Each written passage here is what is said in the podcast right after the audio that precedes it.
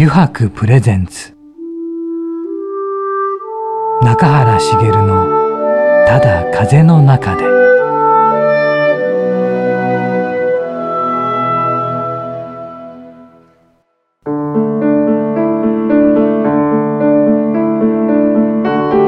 皆さんこんにちは。声優の中原茂です。油白プレゼンツ中原茂の「ただ風の中で」今週もですね横浜駅から徒歩10分ほどのところにあります油白横浜本店ショールームよりお送りしていきます。行きますよ今週も皆さん聞いててくださいね、えー、今週もですね先週に引き続きレーシングドライバーのね中山雄一さんをお迎えしての話になります。それでは本日もですね番組最後までお付き合いください。油白プレゼンツ中原茂のただ風の中で。この番組は FM ジャガ、リッスンラジオ、ポッドキャストでお楽しみいただけます。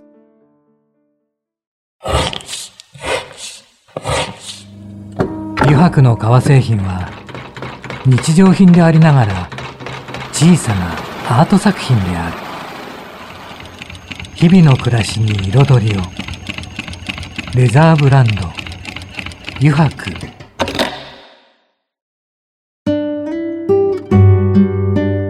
油白プレゼンツ中原茂の「ただ風の中で」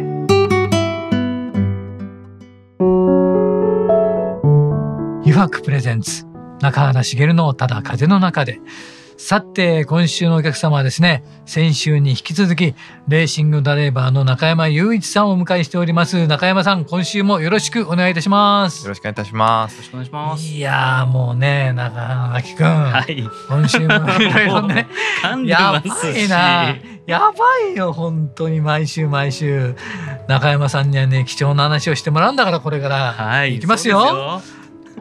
中山さんはい、今週もいろいろしていただくんですがねまああのコースっていっぱいあるじゃないですか、はい、素人目に見てももう同じコースでずっとやるわけじゃないですよね。ね。日本全国回って、ね、日本でも主要、はい、えー、6箇所ですね、ね、あります。はい、でだからいろんなコースがありますけどと得意なコースとかってあるんですか？中山さんもなんか。ここが好きだとかここ相性が合うとか、まあ、得意っていうところだとですね僕はあのトヨタの専属ドライバーですので、はい、富士スピードウェイ、はい、御殿場にいます、はい、あのこの間オリンピックでもですね、自転車競技で、えー、使われたサーキットだったんですけど、はい、そこがやっぱり、えー、得意ですね。その得意のわけは何かありますか？まあたくさん走ってるっていうことで す。なるほど、はい、もう熟知していると。そうですね。えー、はい。そこが一番かなと思いますけれども、はい、でまた得意と好きっていうのはちょっと違ってですね。ああなるほど。好きなコースっていうのは、ドイツにあるニュルブルクリンクっていうコース。それから好きですか？ニュルブリンク好きですか？あのーまあ、とにかく一周がですね、はい、25キロあるサーキットで25キロもあるんですか、はい、昔のこう4つの町をつないでた峠道をサーキットに変えたっていう道なんですね。はいはい、で、えー、まあ今はですね、はい、各世界中の自動車メーカーがそのサーキットを使って自動車開発をしてるんですね。はいはいはいはい、で一周全開で走ると、一般道を3,000キロぐらい。走った。何度3000キロ走ったぐらい？ぐらいの、えー、ダメージが車に入る、はいはい、一周でです。一周で、はい、一周10分から12分ぐらいの、はい、えー、じゃあ一周一一周で車が潰れちゃうとかって。そうですね、まあ、3,000キロなんで、まあ、奈良市まで終わったぐらいかなって感じですけども、はいはい、でも20周30周するとですね、はい、そうなってきて。でそこで24時間レースっていうのは毎年開催されていてですね、はいはいはい。まあ、24時間そこで全開で走りきれれば、はい、えー、世の中に出しても壊れない車が作れるっていうようなところから始まったレースだと思うんですけども。すごいですね、はいなんで、まあ、レースはレーシングカーでやってますけど、はいはいはい、まあ普段は、えー、自動車メーカーがそこで開発してる、はい、えー、コースがあるんですけど、はい、えー、173個コーナーがあって、はい、でジャンピングスポットも2つあって。ということはジャンプしちゃうってことですか？そうです。完全に四輪浮くポイントがあるんですよ。えーでしかも曲がりながら浮くんで着地を見せる。と、ま、曲がりながら浮く、はい、着地見すると壁に刺さるっていうような、コーナーがあってですね。いや笑い事じゃないわけですね。非常にスリリングで、はいはい、僕はこうあのやっぱ安全とかにだいぶ気を使われててからできたこう日本のサーキットでしか走ってないので、あのまあ、鈴鹿サーキットは割とクラシカルでですね、はい、すぐに壁にぶつかってしまうっていうところはありますけれども、それでもすごごく安全なんですね、だけどニュルの場合には、はい、あのガードレール越えると崖に落ちるとか、ね、そういう コースなので、走っててもう刺激っていうのがものすごいサーキットですね。だから好きなんですか？でもうはい、えー、レース歴15年ぐらい経ってから、そのサーキットに初めて行ったんですけど、もうびっくりしました。その。今までの僕がやってきたものは何だったんだろうっていうような。それがですね、はい、あのプレイステーションの「グランツーリスモ」っていうレースでですね、はい、そのサーキット収録されているので、はい、ぜひ走っていただくと。富士スピードウェイ走った後に、はい。えー、ニルブレクリンク走ってもらうともう。これが同じコースなのかっていうああそれが素人でも体感できるわけですね、はい、思いますんでぜひ。すごいな。であの今言ってグランツーリスモって、うん。そこからまあ e スポーツとしてあ、はい、あのあの本当のレーシングドライバーとして採用された人もいるじゃないですか。すね、え本当に、えー、いや、はい、e スポーツをやっていて、はい、本物のレーシングドライバーですよ。もう今めちゃくちゃ精度が良くてですね、はあ、もうタイムを短縮していくプロセスっていうのは、はい、ほとんど変わらないですね実写とシミュレーターっていうのは。そんなに近しいものがあるんだ、そうなんですか？感覚っていうのは人それぞれ違うので、はいはい、似てるって人もいれば全然似てないって人もいるんですけど、ただタイムを縮めていくっていうプロセスに関しては一緒だと思うんです、ね、いやでも車乗ってるとその G であったり何だったりとかかかってきますよね。そうですね。はい。その違いはありますよね。あのやっぱ体力的に、はい、力的に。あの実車に乗ってみてダメだったっていう人もいるんですけれども、やっぱあのでもいきなりみんな走れるのでグランツーリスも速い人は、やっぱコーナーの取り方だったりスピードの落とし方、はい、ブレーキングっていうところはもうほぼ一緒そうですね、あのやっちゃいけない車の動作っていうのをしないんですね。ああもうシミュレーターで速い人は。はい、なんでまあなんで疲れにくいっていうのもあるかもしれないです、ね、あはい、もうそれで身についちゃうっていうか、はい、本物乗っても同じようにやればっていう、すごい上手いドライバーたくさんいますね。グランツーリスモの日本国内で速い子とか。じゃあ本当にそそれからプロドライバーになった人ってがはい、あのー、えー、それをですね、はい、えー、日産がですね、うんはい、あのそういうプログラムをやってた時期がありまして、はい、えー、日本のスーパー GT GT500 クラッチにも出て、はい、あのライバルとして走ってたこともありました。えー、すごいまあ、あとはですね昔からカートをやってきて、はいはい、えー、資金不足でステップアップできないっていう人がいるんですね。だけどグランツーリスモは速いっていう子もいます。なんでグランツーリスモっていうステップアップのその登竜門を使ってプロドライバーになるっていう一つの形でもありますね、それが登竜門となってると。はい、はあそういう考え方もあると、へえすごいなでも行動を走るってすごいことですよねだからそうですね。あの、まあ、あとマカオグランプリはいはいはいはい、はい、僕出場したことあるんですけど。あそうですか。はい。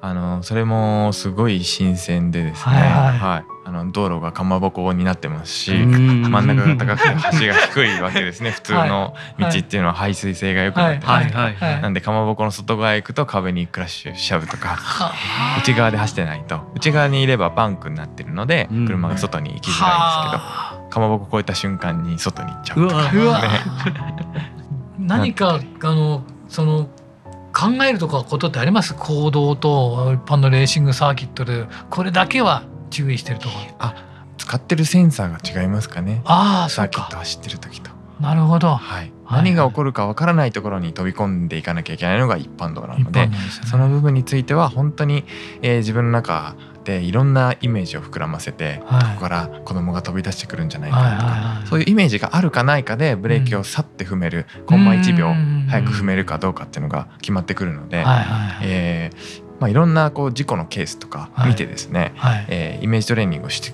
おくってことで自分が事故に遭う確率っていうのは減らせると思います。なるほど。それがあるんですね。であれですね。そうだ。これも聞きたかったんですけどレーサーが今までたくさんいた中で、はい、中山さんがこの方はすばすごいなって思ったレーサーの方っっていうかっています？憧れとかでもいいんですけど、えっ、とまあアイルトン・セナとかですねミハイル・シューマッハとか。ああシューマッハ。すごいドライバーを上げればキリがないんですけれども、はい、あのまだ僕は小さくてですね、はいあのセナがどんなにすごいことをしたのか、はいはい、ミハイル・シュマッどんだけすごいことをしたのか、はい、あんまり肌で感じられなかったんですね、はいはい、ただその後に、はい、えー、セバスチャン・ベッテルっていうドライバーが現れたんですけども、そのドライバーは、えーまあ、僕と10個も年が違わないですし、はいはい、えー、まあ、僕がこれから歩んでいくだろうえー、ステップアップの仕方をしながら F1 ドライバーになっていったんですね。はい、あのヨーロッパであの彼はやってましたけれども、はい、同じ車を乗って、はい、えー、F4 F3、F2、F1 って上がっていく中でですね、はい。はい、えー、最初は F1 に出て、い、いチームに乗れなかったんですけど、えー、本当に雨が降っていて、はい、えー、難しいコンディションの中で戦闘力のない車で、えー、優勝したっていうことをきっかけに、えー、彼はレッドブルの車に乗って世界チャンピオンとして、えー、争える位置の戦闘力を持った車に乗ったっていうところを僕は、えー、見てですね、はいあすごいなっていうことを思って、はい、えー、まあ、ベッテルが僕の中であのすごいドライバーっていうふうに今思いますね。そうか。それでも勝てる勝ってしまうやっぱそうですね。まあミハイル・シューマッハもアルトン・セナもそうですけども最初からいい車に乗れるわけじゃなくて最初は戦闘力の車、えー、低い車で、えー、成績を残してそうするとフェラーリとか、えー、いいチームから声がかかって、えー、チャンピオン争いできる車に乗れるっていうふうになっていくので。はい。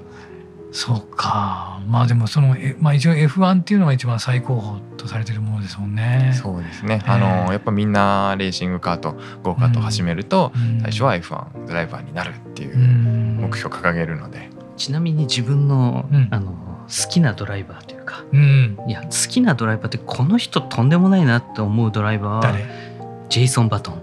ジェイソン・バトン、はい。バトン？もともと F1 ドライバー、まあ、チャンピオンも取ってる人で、はい、あの F1 カーを使ってとんでもないチャレンジした人なんですよ。何やったの？あの F1 カーの幅って180センチで、えーとまあ、最高速、まあ、300キロぐらい出るじゃないですか、うんうん、その300キロのうん、あのスピード出てる中で、うん、えっ、ー、となんですかね最初は5メーターぐらいかな、うん、まあ何メーターか忘れちゃったんですけど間隔を設けてそこを通過していく、でその幅をだんだん狭くしていくんですよ。だんだんとはい。と3メーターになり、うん、3メーターが今度は、えー、200あ2.7メートルになりって少しずつ狭くしていく間をずっと通っていくんですよ。でそれ最終的に、えー、240センチの間を300キロで通過したっていう。左右30センチぐらいしかない。しか開かないと、それをやりやった人なんですよ。下手したら即死するっていう。いやあまりにも恐ろしいなと思いながらこの人本当すごいなっていうところで。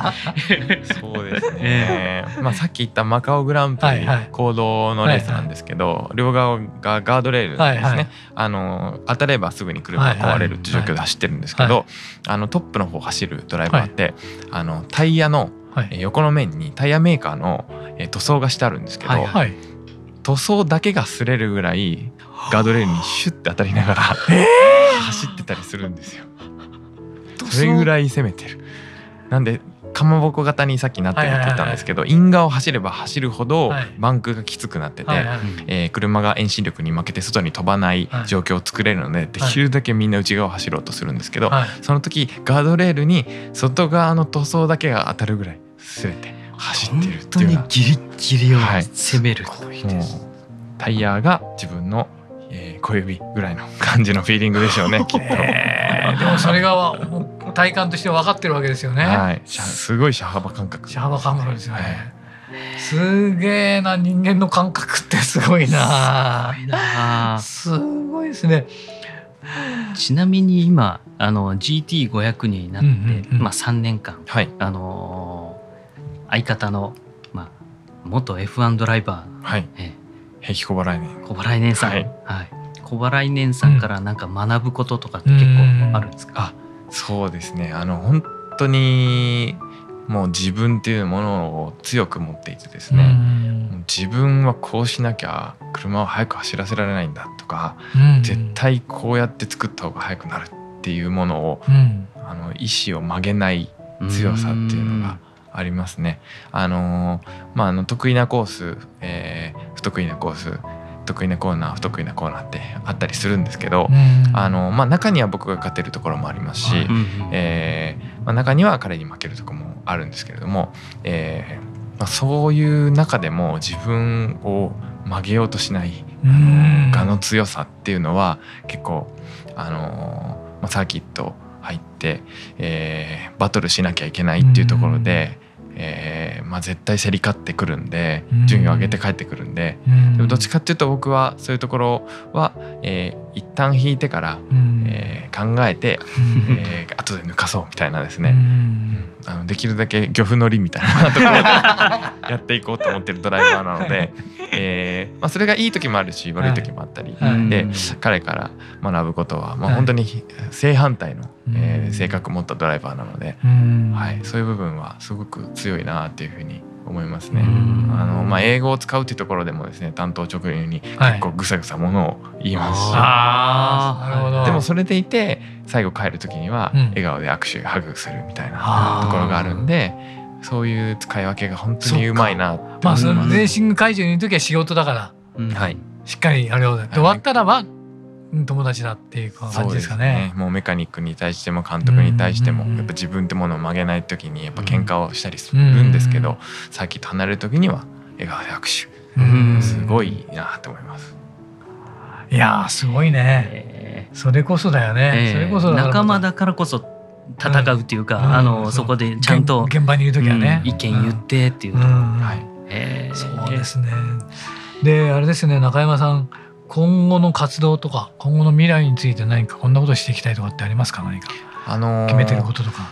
まあ、まだ、えー、レースの方ではですね、はい、えー、国内でチャンピオンを取ったことは、はい、えー、ないので、はい、やっぱ GT500、はい、えー、チャンピオン取るっていうところが、はい、えー、まあ、レース活動において一番の目標なんですけれども、はい、えー、あと、まあ、やっぱり車の楽しさとか、はい。はい、えー車を速く走らせてスピードを感じて車と対話してっていうところ、えまあ、そういう文化をですねやっぱ皆さんに知っていただきたいっていう思いは、えありまして、えまあ、僕の父がですね、はい、えー、都内で、はい、えー、レンタルカートコースをやってるんですけれども、あのーレースに、はい、えー、まあ、味わってもらう、はい、一番こう簡単なんですね、もう手ぶらで来てもらえば、はい、ヘルメットもグローブもあるっていうようなところでやってますので、まあ、そういったところから、えー、レースっていうのをですねどんどん広げていきたいなっていうふうに思っていますし。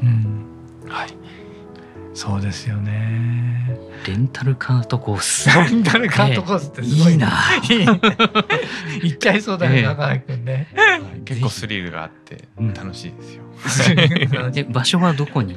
あの北千住の近くなんですあ、え北千住の近くですか？もうスカイツリーも見えるところで、はい、やってます。えー、そんな場所にあるわけですね。はい、もう本当にあの、えー、スーツのまま。えーはいはい、ネクタイ締めて、はい、えー、来て、走って帰られるって方も、本当ですか？いらっしゃって。え一周どのぐらいの？一周は350メートルなんですけど、はあ、えー、250cc の、えー、すごい安全な、えー、レンタルカートで走ると、まあ、1周大体35秒から40秒ぐらいですね。ただ5分走ると、えー、夕飯はお箸じゃ食べられないぐらい手がプルプルになります。あそうなんですね、はい ものすごい疲れますね。本当ですか？はい、へえ。ぜひそこで勝負しましょう。お願いします。いや本当中山さんね2週にわたっていろんな、ね、お話を聞くことができました。ありがとうございました。ありがとうございます。それでまたこの後ね9時やろうぜというコーナーがあるんですがまたご一緒いただけますでしょうか？またあるんですね。はいまたあります。よろしくお願いします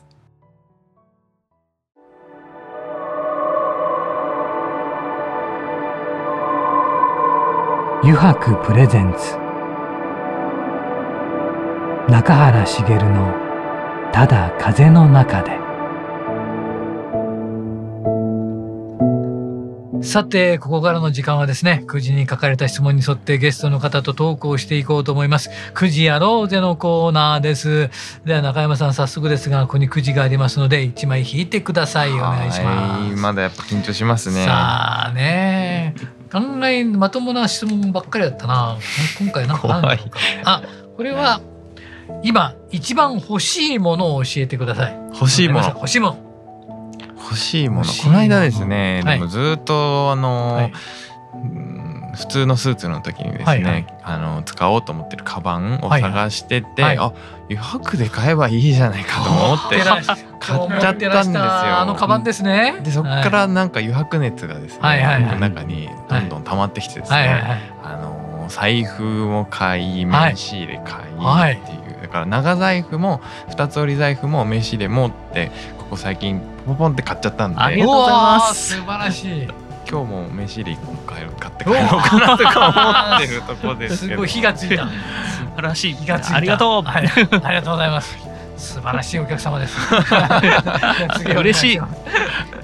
ちなみに一番欲しい車は、車ですか？あうん。えっ、とね。なんでしょう？国産車以外でいいですか、はい。もうあの本当にもう金額とかもう何も関係せずに、僕うんランボルギーニはい。のベネーノって車、おおどんな知ってる？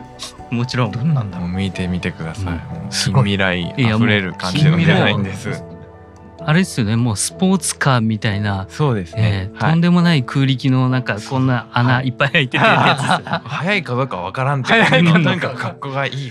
格好がい い。はい、へえわかりました。じゃあ次行ってみましょうね。さてはい。えーと東京都出身とのことですが田舎への憧れはありますか？僕はですね、それでもやっぱ昔から、えーレーシングサーキットにですね、はいはいはい。えー毎週末行ってたんですね、いろんなあの田舎のサーキットにね行ってますけれども。そうですね。はい、あのーまあ、大学3年4年の時にですね、はい。休学して僕はい。御殿場に住んでたんですね、はいはい。あのーチームの近くに住んで毎日工場に行って車を見て、はい。えーエンジニアとメカニックと話してっていう生活を2年送ったんですけれども、はい。その時毎日はい。富士山を見て、はい。えー生活してたんですね、はいはい。そこからは富士山が見える、はい。えー場所に住みたいなって思っていて、はいはい。いつかはあの御殿場とか御殿場。えーまあ山中湖とか。もああいいですなねお膝元ですからはねい。いいじゃないですか。山中湖とかいいんじゃないですか。家を建てて住みたいなっていうふうに思います。自分も富士山が見える家に住みたいってずっと思ってて今住んでる家はうん。全然見えない、でもでもそのうちえーそのうち住みたいな。そうかありがとうございます。あ中垣ちゃん。んあ来ましたか。中垣くん好きな質問をどうぞ。えー、さっき質問しちゃった欲しい車何って聞きたかったっていうのはあるんだけども、ね。どうしようどうしよう。あではうん。あの GT500 まあおで一昨年かなうん。あの初優勝した時はい、はい、お雨の大雨の中で初優勝した時の、えー気分をここでもう一回再現してほしいな。大雨の中。大い雨。やはい。でもねその時はですねあの雨上がりでですね、はい。はいすごい難しいコンディションだったんですね。うん。あの降ったりやんだりだった。降ったりやんだりで、じゃあタイヤも。はいそう。でうちのチームはレインタイヤをつけたんですけど、はいはい。結果的にはレインタイヤを選んだチームが上位に行ったんですけれども、うんただどんどん乾いてきてしまって、あはいはいはいレインタイヤがあのーもうレインタイヤって言ってもスタッドレスみたいなレインタイヤなんですね。なんであの真夏に走ってたらスタッドレスどんどんどんどん減っていっちゃうじゃないですか、はい。そういうことが起きてですね、はい。全開で走れないいう状況だったんですね。はい。だけど GT300、はい。え下のカテゴリーでそういうコンディションは何回もあってですね、はい。それが GT500 に、えー来ても、えー生きてですね、はい。はい。どうやって走ればいいタイヤの感触はこんな感じっていうのが全部今まで経験したことをそこで出せたっていうレースだったので素晴らしい。今までやってきたこの遠回りがはい。今日ここで、えー実を結んだというか結果につながったっていうほっとした気持ちでした。あれはほっとした感じだったの。やったぞっていう。やったぞもありましたけど、まあ、やっぱりタイヤを最後まで持たせて、あーなるほどね。もう最後本当に乾いたので完全に道がですね、そうするへーとレインタイヤもかあの1周2周で壊れてしまうので、はい。壊れないようにゆっくり走ってっていう、で素晴だかららしいあのタイヤ交換した後続がだんだん迫ってってるんですよ。うんそうなんですよ。後ろのチームはうん。数周後にはい。タイヤをレインタイヤに変えてたので、はい。あのまだライフがね、えー残ってる状態だったので、はいはいはい。僕よりもどんどんプッシュしてきてですね、はい。えー20秒ぐらいあった差を3秒まで縮めて3秒！でも3秒差で勝って。逃げ切った。はい。素晴晴らしい、あれをテレビで見ててうおってずっと ドキドキドキドキしながらチェッカーを受けたのが来年もレースできるぞっていうほっとした感じですが大きかった、そういうのありますもんね。それが大変ですもんね、いやいろいろありがとうございました。お話もやろうでのコーナーも楽しかったです。さて中垣君。はいはい。週にあたってどうだったかね？いやいつも、うん、あのまあ、食事行ったりとかして、うん、まあ、いろんなこと聞いてたりとかするんですけど、うん、まあ、それ以外っていうか、まああの今まで知らなかったことも知れたりとかしてすごく良かったなっていうとこと、あとやっぱりあの優しさっていうか柔らかい雰囲気がもう,、もうずっと出まくりだったなっていうところで、レーシングドライバーをやってる方とは思えない。思えないもんね。この雰囲気にちょっとファンも増えてくれたら嬉しいなというところが一つ、ね、これこれからのレース、はい、レースもね。はい、であと、うん、これはもしかしたらなんですけどまあ、うんうん。小原来年さんも確か40歳ぐらいだったんで、まあ、自分とそほど年離れてないなと。ということは自分もこれから e スポーツあの、うん、一生懸命やっていけばレース出れるかなってあのバカなことをさっきあの心の中で考えてましたでもそういう考えの人って多いんじゃない？いるかもしれないですよね。いるかもしれないね。そうか、みたいなさ、えー、頑張れば。なれるかもしれないってね。かもしれないですね。いや本当中山さん2週にあたってありがとうございました。ありがとうございます。富士屋ローゼのコーナーも盛り上がりました。本当にね。でまあこれからのレースねいろいろありますけどまた頑張ってください。ね今日は実はねレース直前だったんですよね。実は今日の収録というのはね。はい、明日からはいサーキットに移動して、そんな中来ていただいて、ね、そんな中でありがとう。この猛暑の中すみませんでした。ありがとうございました。ありがとうござい。ました、はい、えー、今週のお客様はですね、まあ、先週今週と2週にわたってのお客様はレーシングドライバーの中山雄一さんでした。中山さんありがとうございました。ありがとうございました。ありがとうございました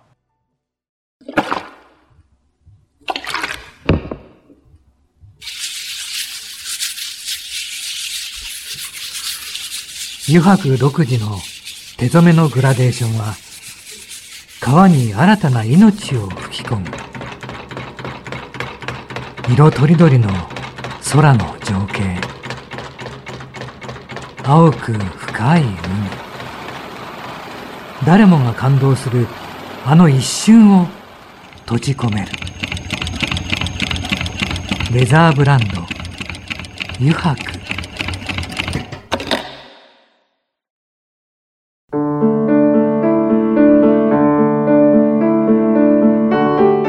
茂がお送りしてきました「油白プレゼンツ中原茂のただ風の中で」そろそろエンディングのお時間です。さてねうんレーシングドライバーってどんな人なんだろうなーって思ってきたんですがね。まあ中山さんのあのねほわーんとした感じがねなんか良かったですね。なんかその対比がねうん。信じられないななんて気がしたんですけどね。皆さんいかがでしたでしょうか？はい、えー、この番組はですねリスナーの皆さんからメッセージをたくさんお待ちしております。e メールアドレスはすべて小文字で jaga.jaga.fm へお送りください。なお件名にはですね中原茂のただ風の中でと入力してください、えー、それではまた来週この時間にお会いしましょう。油白プレゼンツ中原茂のただ風の中で。